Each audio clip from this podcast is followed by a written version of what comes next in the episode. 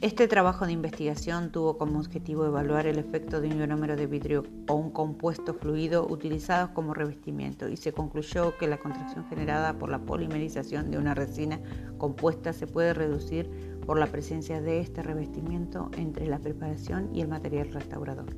La contracción de polimerización de la resina compuesta está directamente relacionada con la matriz orgánica y la cantidad y tipo de relleno que lo componen. El monómero base, generalmente bis GMA, tiene un alto peso molecular y debido a su alta viscosidad es mezclado con otros acrilatos de dimetilo con menor peso molecular como el TECMA.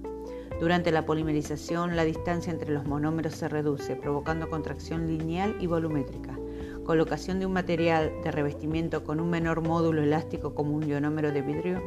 o un composite flow permite que se reduzca la contracción transmitida de la interfaz adhesiva con un sustrato dental para evitar problemas clínicos tales como la brecha marginal, fisuras o fracturas dentales, etc.